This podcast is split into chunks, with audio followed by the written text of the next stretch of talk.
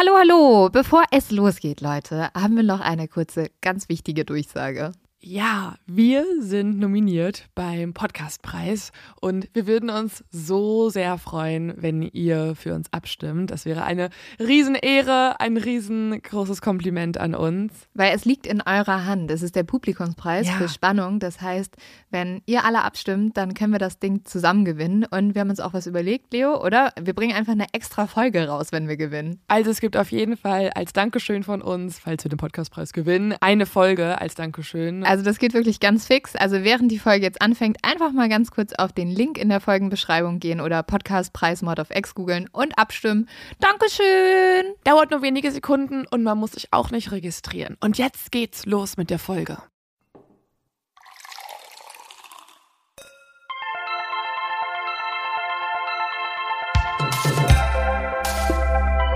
Mord auf X. Der internationale True Crime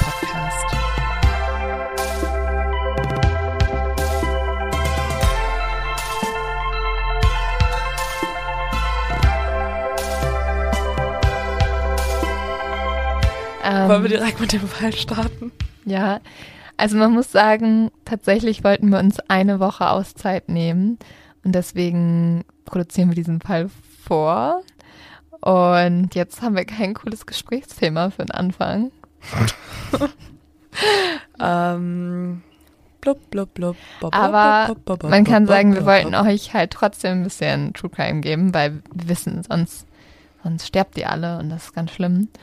Deswegen haben wir gesagt, machen wir die Folge trotzdem. Für alle Junkies da draußen, für alle kleinen Psychos, Leo, wie ist denn dein Liebesleben?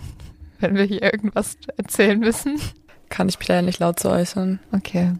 Leo möchte anonym bleiben. Too late. Nachdem that. ich mich dermaßen oft geäußert habe, dass ich in Podcast-UFO-Menschen verliebt bin. Hallo. Po Ey, Thema für den Anfang dieser Folge. Podcast. Podcast UFO. UFO hat sich noch nicht gemeldet. Podcast UFO enthält sich einfach dieser ganzen, diesem ganzen Hype ja, um sie. schade. Wir würden trotzdem mit euch eine Crossover-Folge aufnehmen. Ihr seid her hiermit herzlich eingeladen für eine Crossover-Folge. Wir versuchen es einfach. Wir können auch so, eigentlich, eigentlich labern wir nur Leute an durch unseren Podcast. Auch sehr gut. Ich hab, hast du Vorsätze fürs neue Jahr, Lynn? Ich habe gar keine Zeit mehr, Vorsätze zu machen. Ich will meine Lache ändern. Echt? Ich will einfach meine Lache ändern. Geht das? nee, weil, Ich liebe deine Lache. nee, das ist echt, also, ich höre mir dann die Folgen, wenn ich mir die, also ich höre mir diese Folgen eigentlich, wenn es geht, nicht an, weil ich mich selber nicht reden hören möchte. Aber sobald ich halt schneide, muss man sich ja anhören. Und immer, wenn ich mal lache, höre ich mir so, Mädel, kannst du es einfach mal hinkriegen, deine Lache zu ändern? Man kann Ich will so eine schöne, so, so eine, das war wunderschön, definitiv. Ähm, so einen Grunzen so. so eine Prinzessinlache. Wow, okay, Wir wollen wir hören mal uns anfangen? so psychopathisch an, aber wir machen auch einen Podcast über True Crime, also es passt mal wieder. So, vamos, vamos. Aller Player. Ähm, mein zu dumm zum Verbrechen.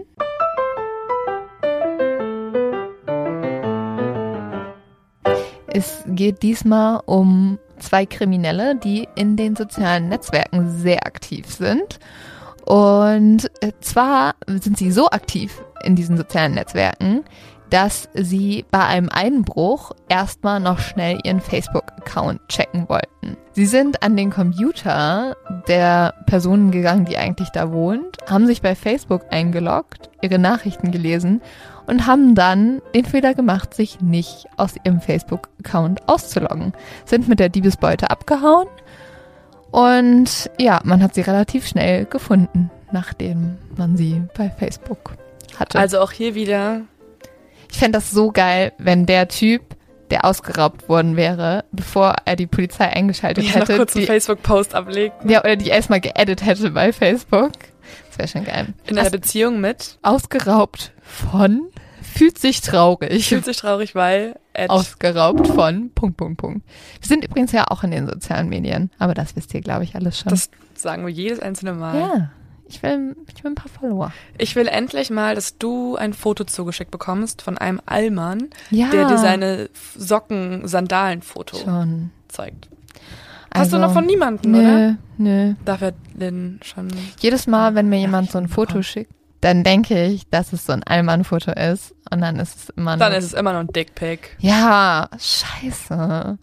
Also, Leute, was mich mehr anmacht als die, als die Dickpics. Ich kriege keine Dickpics, just kidding. Boah, jetzt kriegst du bestimmt. Oh, auf gar keinen Fall, bitte nicht. Auf, bitte nicht. Bitte Vor allen. Dingen hat ja Instagram mittlerweile diese neue Funktion, dass wenn du die Person nicht kennst, also nicht der selber folgst, Mhm. musst du immer erst auf das Foto draufklicken.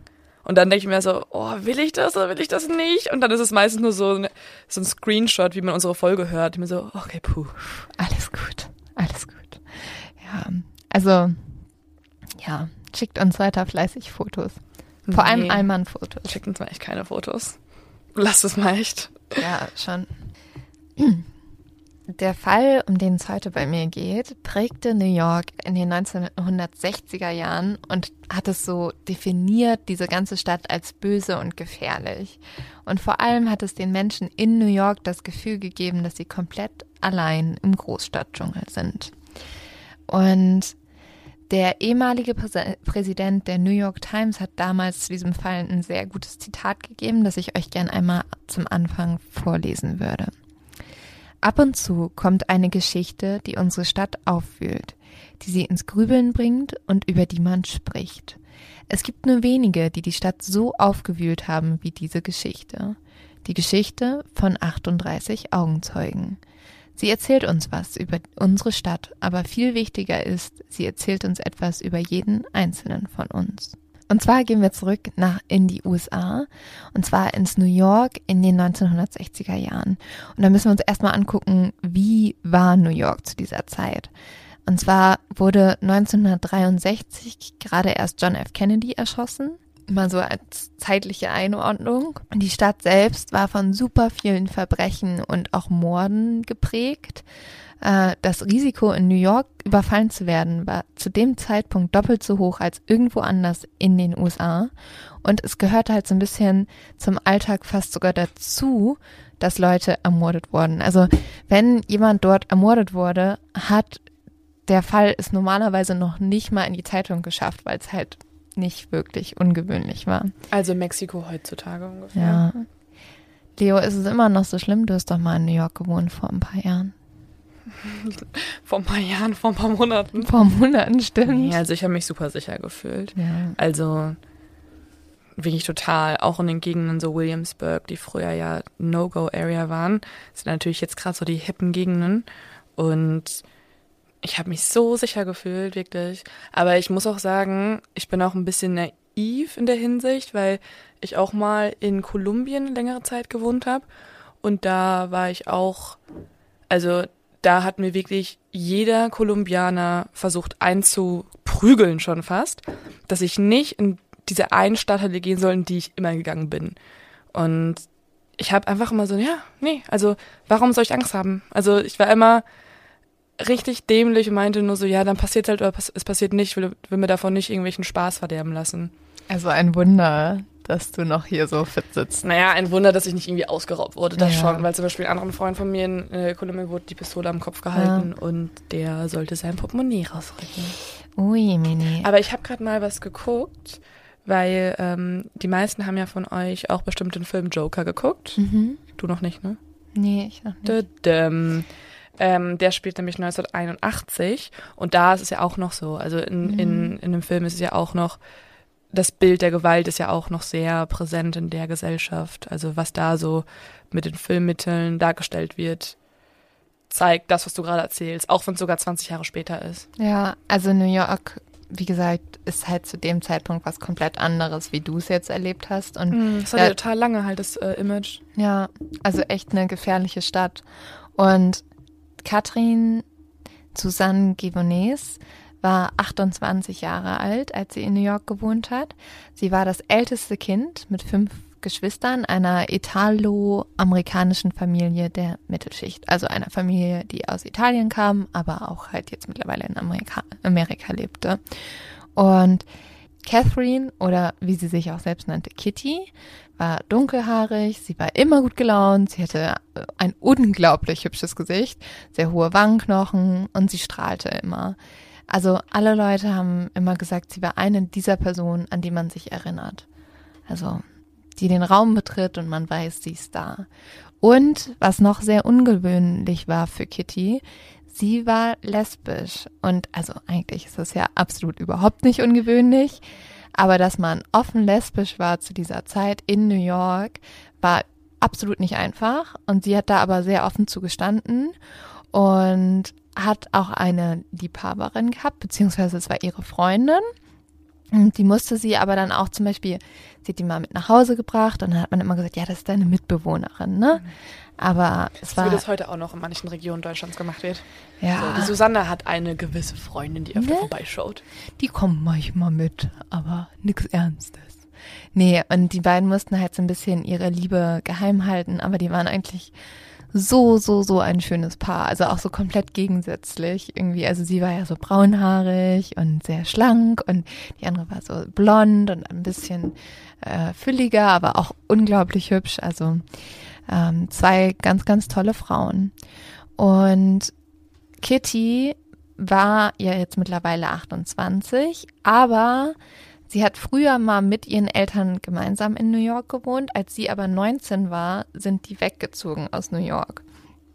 Weil ihre Mutter hatte damals einen Mord beobachtet in der Stadt und wollte, dass ihre Kinder halt an einem sichereren Ort aufwachsen. Und Kitty hatte halt noch kleine Geschwister. Kitty wollte aber unbedingt in New York bleiben. Deswegen zog sie in ein kleines Apartment in Queens und fing an, in einer Bar als Managerin zu arbeiten. Und das finde ich ist so Mord of X-Style, weil Kitty hat diesen Laden richtig krass aufgemischt. Vorher gab es da nur Bier und dank ihr gab es da bunte Cocktails, die sie immer selber gemixt hat. Und jetzt müssen wir aber leider zu einer Nacht springen, die nicht so schön war wie die bunten Cocktails, nämlich die Nacht vom 12. auf den 13. März 1964. Und obwohl es schon März war, war es noch eine der kältesten Nächte im ganzen Jahr. Winston Mosley ist 29 Jahre alt und Winston Mosley sitzt zu Hause vor dem Fernseher. Und er ruft seiner Frau schon zum vermehrten Mal zu, sie soll endlich ins Bett gehen. Also, der will unbedingt, dass seine Frau schlafen geht. Und er hat sich dann so lange gezwungen zu warten, bis sie wirklich geschlafen hat. Und hat dann noch kurz bei seinen zwei kleinen Kindern vorbeigeschaut im Kinderzimmer, hat denen Tschüss gesagt und das Haus verlassen. Er ist in sein Auto gestiegen und dann hat er sich auf die Jagd gemacht. Winston Mosley hat nämlich Menschen gejagt, um seinen Trieb zu befriedigen. Und vor allem hat er junge Frauen gejagt. Und um etwa drei Uhr nachts hat er dann auch ein Opfer gefunden. Und zwar sieht er einen roten Fiat, in welchem eine junge Frau am Steuer sitzt. Und seine ganze Jagd dauert nicht lange, nämlich Kitty steigt aus ihrem roten Fiat und will zu ihrem Wohnhaus gehen. Als sie aber den Fiat auf einem Parkplatz abstellt, weil sie hat halt, der Parkplatz war ein bisschen weiter weg von dem Gebäude, wo sie eigentlich wohnt, sieht sie schon Winston Mosley, der auf dem Parkplatz steht und auf sie wartet. Und klar, irgendwie, was tut man, wenn man nachts nach Hause läuft und dann steht da einfach ein Mann auf dem Parkplatz und starrt dich an? Ich weiß, ich weiß komplett nicht, was ich machen würde. Weißt du das, Leo? In die Eier treten. In die Eier treten. Ja, aber der war ja auch noch ein Stück weg. Ja. Also sie ist halt dann weggelaufen. Ich glaube, das ist auch, was ich am ehesten machen würde. Mhm. Obwohl ich muss sagen, ich habe mal so einen Selbstverteidigungskurs gemacht, als ich sechs war. Und ich habe einfach dem, also da war so ein älterer Mann, der den gemacht hat und der hatte so einen Eierschutz um. Und dann durften wir ihm alle zwischen die Beine treten, um zu üben, dass wir richtig doll treten können. Und ich habe ihn aber so doll getreten, dass er ähm, tatsächlich sehr dolle Schmerzen hatte. Also vielleicht ist mein Kick zwischen die Eier gar nicht so schlecht. Außerdem, so wie ich dich kenne, in Notfallsituationen, würde ich mir auch vorstellen, dass du da total mit kühlem Kopf reagierst und direkt so Kung-Fu-Modus irgendwie oder beziehungsweise den, also, ja, oder die, in den halt anschreist, so guck woanders hin, du Wichser. Ja, ich glaube, anschreien ist gut. Also ich habe tatsächlich mal gehört, dass das gut ist, wenn man merkt, dass man verfolgt wird, dass man sich umdreht und die Person anschreit. Mhm. Weil Mörder oder Menschen, die einem was zuleide tun wollen, die suchen sich halt normalerweise einfache Opfer. Mhm. Und manchmal hilft das halt, wenn man dann merkt, okay, das, das wird nicht einfach. Ich habe auch mal überlegt, ich habe mal mit meinem Bruder die Theorie aufgestellt, vielleicht sollte man sich einfach umdrehen und so auch auf so richtig Psychopath tun. Und dann vielleicht verschont einen der Mörder dann, weil er denkt, okay, Dass du auch ein. Mörder bist und dann fragt der Mörder, scheiße, wer ist mehr Mörder? Ja. Ist sie mehr Mörder oder ich? Stell dir vor, du willst so jemanden umbringen und dann dreht sich der so um und ist so, hi, Schätzchen, ich habe die ganze Nacht auf dich gewartet. Aber das habe ich mir auch schon mal gedacht, dass also Mörder mögen das ja, wenn wenn sie die Macht über dich ausüben können und du halt das hilflose Opfer bist. Sagen wir mal so, BTK wartet in meiner Wohnung auf mich. Und ich bin dann aber dann so, ja, nimm mich, ich finde das voll geil, dass du so böse bist. Hätte er dann noch Lust daran, weil hätte er einfach ganz normalen Sex. Also Ja. er hätte ja kein, er hätte ja dann nicht die, er würde ja nicht foltern können, weil ich stehe ja drauf theoretisch dann in der Situation. Er würde nicht ähm, mich erschrecken können, weil ich freue Also ich mich. glaube, das kommt immer so auf die Situation Also ich meine es auch gar nicht an. ernst, ne? Also Ja, du musst es nicht aber logisch tatsächlich, runterbrechen. Ich meine es nicht ernst. ja, aber tatsächlich war es ja so bei Toybox Killer, die eine, die Andrea, die entkommen ist, die hat ja genau diese Taktik angewandt und dann Mhm. haben sie sie auch freigelassen. Deswegen, also vielleicht macht das, vielleicht ist das, also vielleicht ist das die Lösung. Aber ich Angst glaube, ich habe nämlich tatsächlich, ich weiß nicht, ob das in einem anderen Podcast war, aber irgendjemand, irgendwo habe ich das schon mal gehört. Wenn du auf einen Mörder triffst, sei mehr Psycho als der Mörder. Und ich fand das Ja, so eine geile Sinn. Macht voll Taktik. Sinn. Ja, Sei einfach du selbst, Lynn. ist einfach das. Ja, wenn ich auf eine, ah, das. Wir würden sofort so, wir machen einen True Crime Podcast und du bist der Gast. Willst du reinkommen? So, wollen wir, du kannst mich danach umbringen, aber können wir das bitte noch mal kurz vor ein Interview Ich machen? filme. Ja, oh, wow. Aber, okay, kommen wir zurück zu Kitty. Ich kann auch voll verstehen, dass man absolut ausrastet. Ich hätte auch, glaube ich, super Panik. Ja klar. Mm. Ich meine, wir labern gerade, natürlich hätten wir Ja, beide wir Panik. gerade Müll, Ich wahrscheinlich so aus Steinern und einfach da rumstehen und mich nicht Ja. bewegen können. Sie ist halt dann weggelaufen und sie wollte, und das glaubt man, also man weiß es nicht so ganz genau, sie wollte entweder zu so einer Bar kommen, weil da war auch eine Bar in der Gegend, die auch sehr besucht war, oder halt zu ihrem Haus flüchten. Und das war ja auch nicht weit, weißt du. Und sie hatte aber, weil war noch eine andere Zeit, ein Kleid an. Das kann man auch heute noch anhaben, aber sie hatte so ein umständliches Kleid an, das sie halt behindert hat daran, dass sie nicht gut laufen konnte. Und vor einer Buchhandlung hat sie dann Mosley eingeholt und mit einem Jagdmesser mehrmals auf Kitty eingestochen. Kitty hat dann unglaublich geschrien und ihre Schreie haben auch durch die ganzen dunklen Gassen gehallt. Und in einigen Fenstern ging sogar Licht an. Ein Mann öffnete dann ein Fenster und rief, hey, was machen Sie da? Hauen Sie ab. Und dieser Mann hat dann tatsächlich geschafft, nur durch sein Zurufen, dass Mosley geflohen ist. Und trotz allem liegt Kitty verwundet auf dem Boden auf der Straße und niemand hilft ihr. Und sie fängt dann an, davon zu kriechen, möchte irgendwie Schutz finden und versucht sich in einem Hauseingang zu verstecken. Mosley packt aber leider sein Auto nur um. Dann zieht er sich einen anderen Hut auf und kehrt zurück. Die Straßen sind komplett leer und die Lichter sind wieder aus. Und Mosley ist sich halt in diesem Moment sicher, dass niemand Kitty geholfen hat. Und Mosley macht sich dann auf die Jagd, Kitty zu finden. Und der Grund, warum viele nicht eingeschritten sind, ist, viele haben irgendwie gedacht, das ist ein Fall von häuslicher Gewalt und anscheinend ist ja häusliche Gewalt vollkommen okay. Und die dachten, Kitty würde jetzt einfach zurück nach Hause kehren.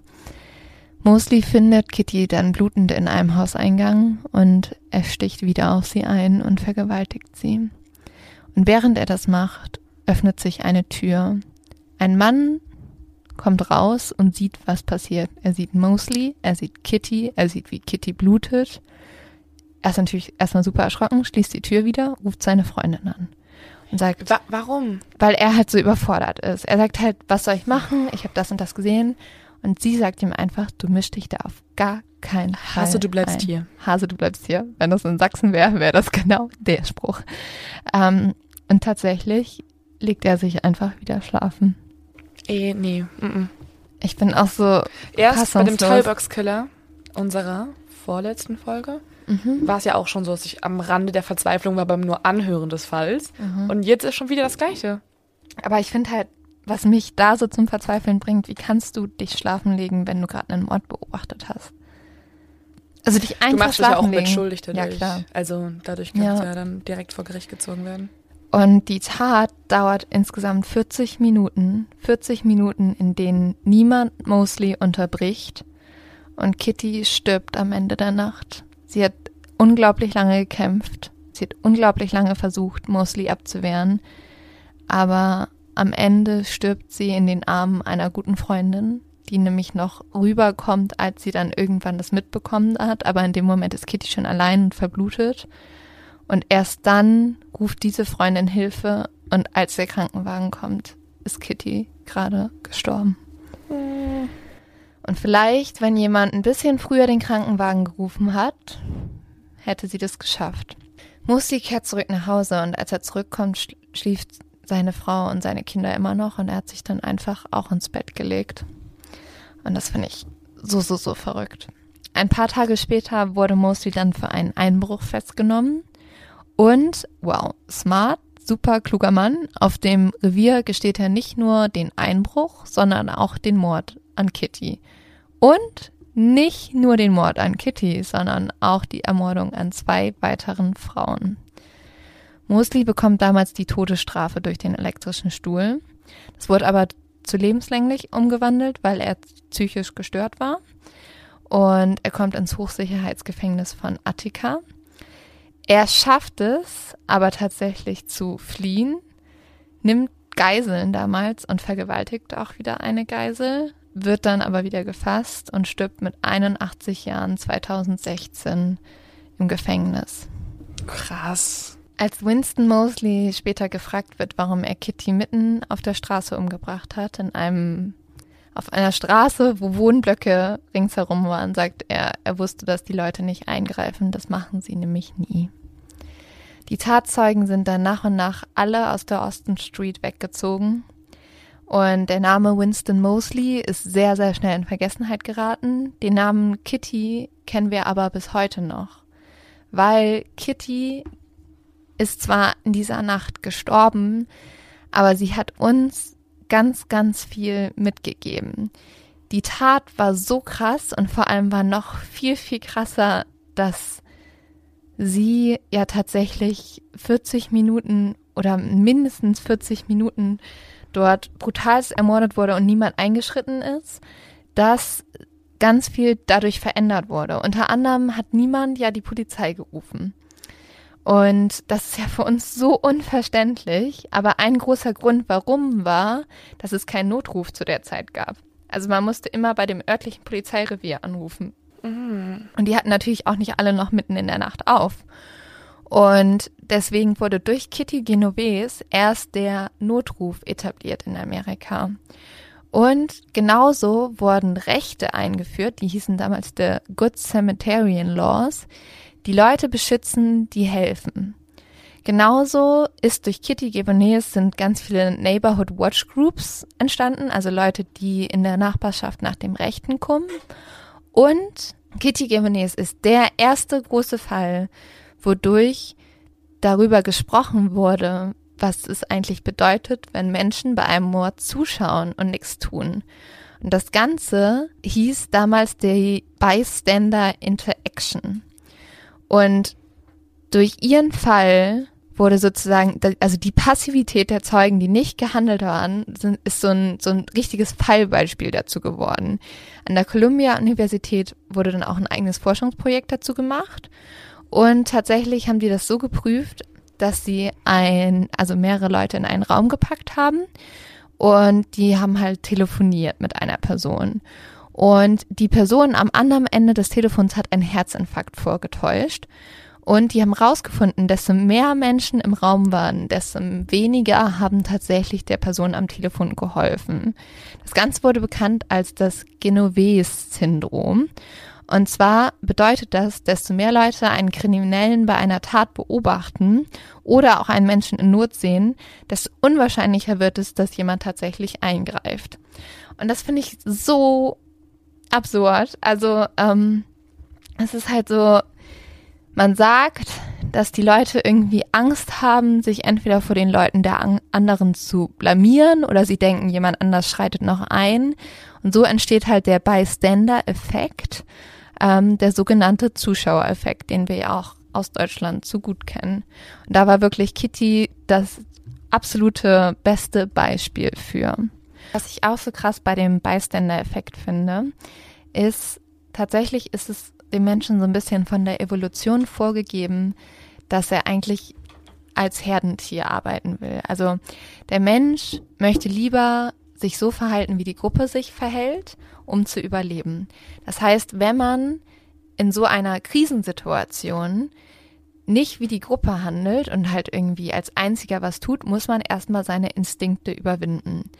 Und dazu habe ich mal so ein beeindruckendes Interview geführt mit einer Person. Und zwar war das ein Kollege von uns. Und hier in Unterföhring gab es mal einen Anschlag. Und zwar hat ein Verrückter in der U-Bahn-Station um sich geschossen. Und da habe ich mit einem Kollegen gesprochen, der damals in der U-Bahn war, die in diesen Bahnhof eingefahren ist.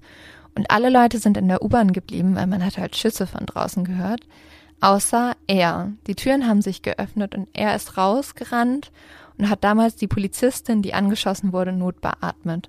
Und ich habe ihn dann mehrmals gefragt, so, wie kam es dazu, dass du gesagt hast, ich möchte, ich gehe hier raus und ich, ich spreche mit dieser Frau, also beziehungsweise ich helfe dieser Frau, Frau und ich versuche jetzt mich irgendwie um die zu kümmern. Und er meinte so, es war halt überhaupt, also er hat da gar nicht drüber nachgedacht. Für ihn war klar, er muss jetzt irgendwas machen. Und er hat halt komplett diese Instinkte überwunden und das fand ich so beeindruckend. Ähm, und ich glaube, das ist halt auf gar keinen Fall einfach, aber das sollten wir auf jeden Fall, auf jeden Fall immer versuchen zu machen und halt nicht zuschauen. Ähm, und aufgrund dessen war halt Kitty Genones so ein Riesending, aber auch aufgrund einer Zeitung, nämlich der New York Times. Die hat nämlich zwei Wochen nach der Tat einen Artikel über Kitty veröffentlicht und da stand ein Mord, 38 Augenzeugen. 38 sahen zu und taten nichts. Und dann stand in diesem Artikel, mehr als eine halbe Stunde lang sahen 38 ehrbare, gesetztreue Bürger in Queens einem Killer dabei zu, wie er eine Frau verfolgte und in drei einzelnen Angriffen in Kew Gardens niederstach. Und das hat natürlich einen absoluten Skandal losgebrochen. Die ganze Welt war erschrocken darüber. Man hat komplett das Vertrauen in die Menschen verloren. Man hat gesagt, wie konnten 38 Menschen einfach nur zuschauen? Und ein Grund, warum dieser Bystander-Effekt, dieser Zuschauer-Effekt durch Kitty Gavonese so groß geworden ist, ist halt auch diese Heftigkeit dieses Artikels. Also, dass der einfach gesagt hat, 38 Menschen haben zugeschaut. Weil das ist ja, diese Vorstellung ist halt super krass man hat halt durch diesen Artikel so ein bisschen das Gefühl bekommen, diese 38 Menschen haben Fernsehen geguckt, die haben gesehen, wie Kitty umgebracht wird, sind dann irgendwie wieder, haben noch ein kleines Pläuschen gehalten und denen war das halt absolut egal. Und einerseits habe ich ja gerade schon erzählt, dass es vielleicht auch gute Folgen hatte, weil man sich damit so sehr mit diesem Zuschauereffekt beschäftigt hat. Aber jetzt also der Artikel, nicht der Mord. Nee, genau, der Artikel. Aber wir müssen uns auch fragen, stimmt das? Haben 38 Leute wirklich einfach nur zugeschaut? Was denkst du, Leo? Also wenn du mich jetzt so fragst, dann denke ich, dass da vielleicht auch noch mehr hintersteckt. Kannst du dir das vorstellen, dass 38 Leute einfach bei einem Mord zuschauen? Also natürlich nicht. Also erstmal denkt man sich, ja, what the fuck ist mit euch? Also wenn eine verletzte Frau vor deiner Haustür gefunden wird, dann ist ja eigentlich das Natürlichste der Welt, zumindest für mich jetzt, dass ich da hingehe und helfe. Und wir reden jetzt auch noch nicht von hingehen und helfen, sondern einfach nur Notruf anrufen, Notruf zumindest anrufen. das. Also Notruf gab es ja noch nicht, aber die Polizei verständigen. Ja. Und tatsächlich muss man sagen, so ganz wie die New York Times das damals hingestellt hat, stimmt es alles nicht. Und zwar hat in dem Dokumentarfilm The Witness einer der jüngeren Brüder von Kitty versucht Antworten zu finden. Für ihn war es so schrecklich zu denken, seine Schwester war halt einfach von allen Leuten vergessen worden. Niemand hat sich um sie gekümmert. Und er hat dann mehrere Zeugen aufgesucht und mit ihnen gesprochen. Und die meisten von ihnen haben gesagt, sie haben nicht wirklich viel gesehen. Sie haben nur einen Schrei gehört. Man muss dazu auch sagen, das war nicht so, wie es in der New York Times wirkte, irgendwie um neun Uhr abends, sondern es war um drei Uhr nachts. Und Mehrere Frauen haben auch behauptet, sie hätten die Polizei angerufen, sind entweder nicht durchgekommen oder haben halt kein gutes Englisch gesprochen und wurden deswegen nicht verstanden. Und außerdem muss man sagen, 38 Zeugen, diese Nummer, die die New York Times genommen hat, das war nur die Anzahl an Zeugen, die auch tatsächlich vor Gericht verhört wurden, aber nicht 38 Zeugen, die es auch wirklich gesehen haben. Und die New York Times hat damals gesagt, Kitty wurde komplett allein gelassen, aber ich habe ja vorhin in der Geschichte schon erzählt, Kitty ist eigentlich in den Armen ihrer Freundin gestorben. Also so wie die New York Times das nicht hingestellt hat, stimmte das absolut nicht. Aber trotz allem muss man halt sagen, die Moral der Geschichte war so stark, dass die Menschen sie einfach glauben wollten. Und bis heute ist diese Geschichte von Kitty Giovannes und den 38 Augenzeugen immer noch so in den Köpfen der Menschen. Und zum Beispiel wird sie auch immer noch wieder von deutschen Medien falsch erzählt. Also allein schon die, es gibt, also die offizielle Seite der Gewerkschaft der Polizei klärt halt immer über Sachen auf, die mal passiert sind und die klärt auch auf über den Bystander-Effekt. Und da erzählt sie halt den Kitty Giovannes Fall so, wie die New York Times ihn erzählt hat. Der stimmt halt aber so eigentlich nicht. Aber hm. als dann später die eigentlichen Zeugen interviewt wurden und dann angegeben haben, ja, wir haben ja doch, äh, wir haben es gar nicht richtig gesehen und wir haben ja das und das versucht und ich konnte kein Englisch und was die alles da gesagt haben.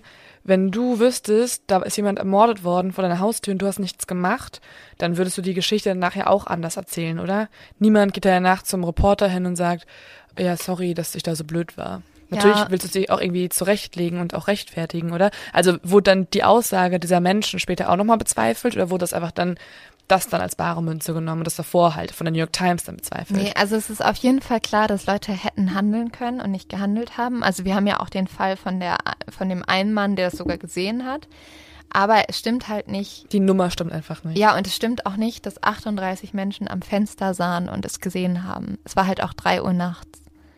Also so, das, das stimmt halt einfach nicht. Und das war halt Journalismus, der in einer gewissen Art einfach falsch war. Und ich persönlich stehe bei diesem Fall immer von einem riesigen Dilemma. Weil ich finde, wenn ich mir die Berichterstattung einer der renommiertesten, einer der größten Zeitungen überhaupt angucke, der New York Times, dann ist es einfach nicht die Qualität, die die New York Times bringen sollte. Die New York Times hat sich im Nachhinein auch echt entschuldigt und hat gesagt, das stimmte nicht. Es ist nämlich ein Journalismus von, ich nehme eine Story, und das macht eine sehr große Zeitung bei uns auch, ähm, ich nehme eine Story, weil ich sie so haben möchte. Kann man sagen, dass die Bildzeitung ist? Ja, die Bildzeitung. ähm, eine gewisse, sehr ja. große populistische Zeitung macht das auch in diesem Land. Ja.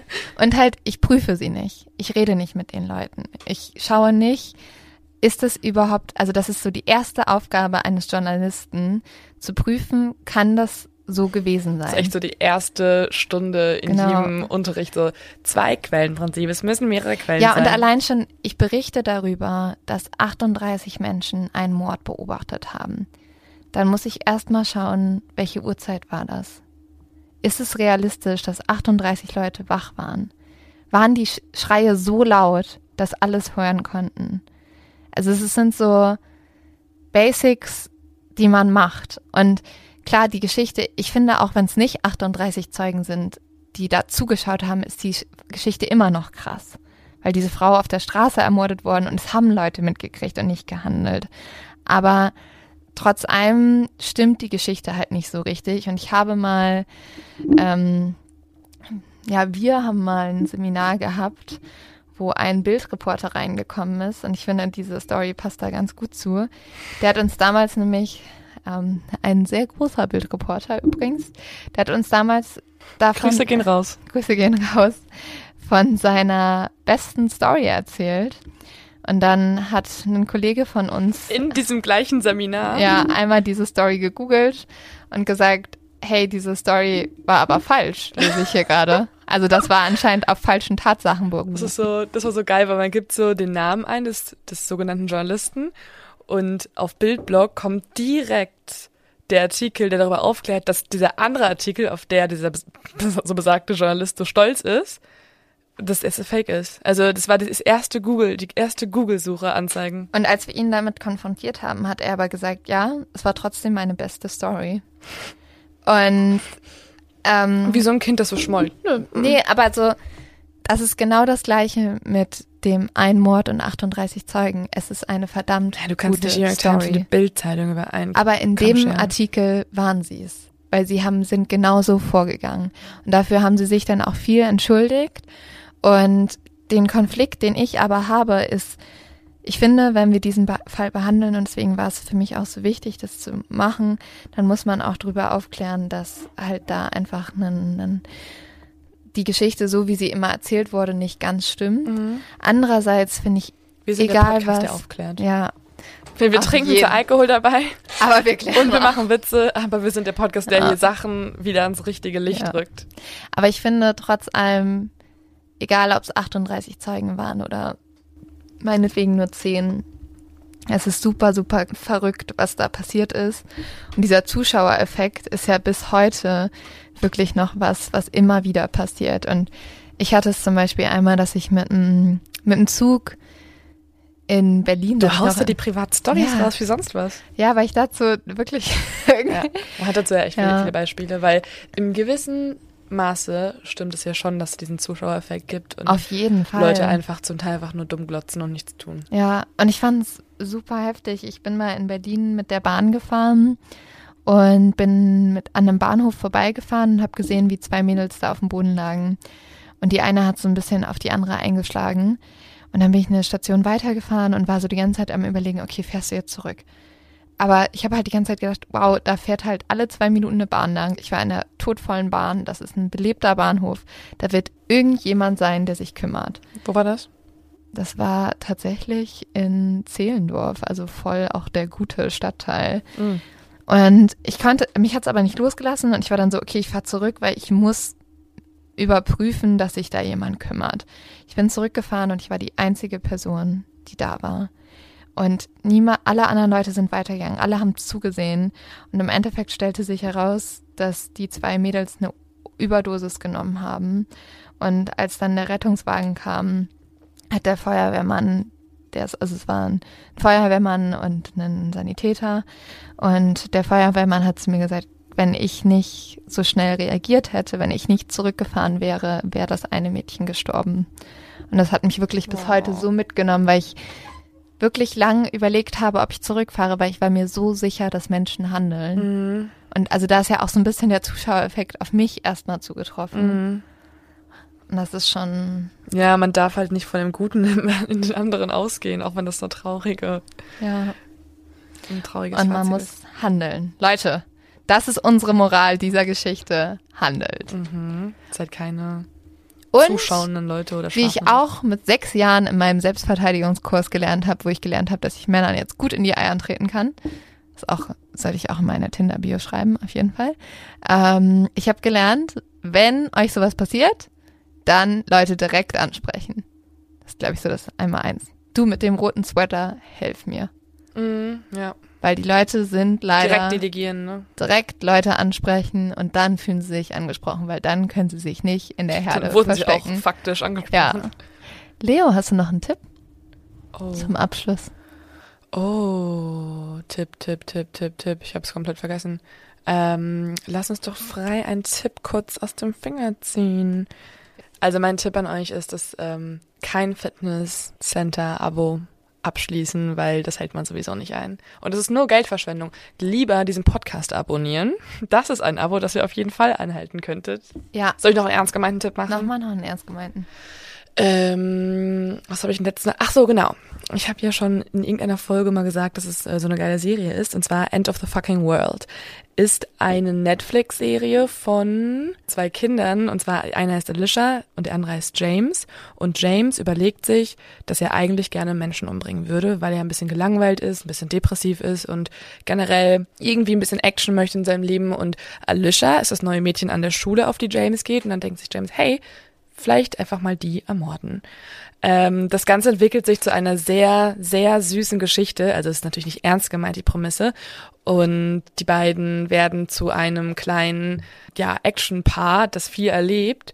Und es ist sehr lustig. Es ist eigentlich ein Comic, also ein Comic, der verfilmt wurde. Und ich würde das jedem ans, Herz, ans Herzen legen. Es ist vor allen Dingen auch ein sehr ästhetischer Film. Also alles da drin stimmt. Jede einzelne Handlung, jede einzelne Bewegung, jede Aufnahme, Kameraeinstellung stimmt. Es ist wirklich ein sehr ästhetisch wunderschöner, eine wunderschöne Serie. Deswegen End of the F Sternchen Sternchen Sternchen World heißt das Ganze. Und es gibt sogar schon Staffel 2. Uh, könnt ihr gleich durchsuchten. In dem Sinne, euch einen guten Start ins neue Jahr.